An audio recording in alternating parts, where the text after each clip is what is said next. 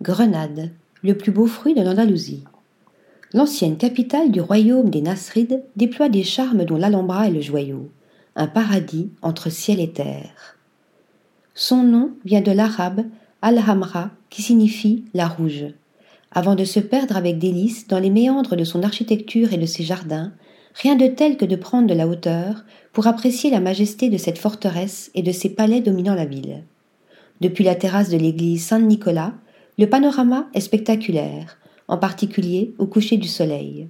S'élançant de l'écrin de verdure de la colline, les tours ocres des remparts flamboient de concert avec les édifices se détachant sur la Sierra Nevada, blanche de neige jusqu'en juin. Pour adoucir la morsure du soleil, la visite de l'Alhambra se fera de préférence le matin ou le soir, rafraîchie par l'eau des palais nasrides composant son cœur. Dans les cours, elle jaillit en filet, au son cristallin, s'écoule de la gueule des douze félins de la fontaine des lions, file dans de petits canaux et somnole dans des bassins où se mire une architecture d'un extrême raffinement, creusée de coupoles, ciselée de stucs, sculptée de frises et de nids d'abeilles.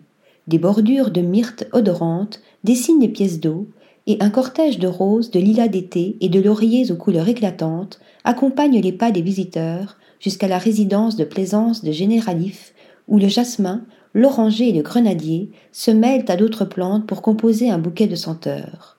Enivré, on quitte les jardins en terrasse pour redescendre vers le quartier d'Albacine, le plus typique de Grenade, avec ses placettes pittoresques et ses ruelles si étroites qu'une voiture n'y passerait pas. Il se déploie sur une colline où se dévoilent les Carmenes, ces villas avec jardins remontant au XVIe et XVIIe siècle qui tirent leur nom du mot carme, vigne en arabe. Au centre de l'ancienne Médina musulmane ont été édifiés d'autres trésors d'architecture, comme la chapelle royale, chef-d'œuvre du gothique isabellin, et la cathédrale devenue un modèle pour les églises de la Renaissance en Espagne et jusqu'en Amérique latine. Élève de Michel-Ange, Pedro Machuca a quant à lui érigé le palais de Charles Quint du plus beau classicisme. Sa cour circulaire, à l'élégante colonnade, sert d'écrin au festival de musique et de danse. À Grenade, tous les sens sont décidément comblés. Article rédigé par Sophie Ressa.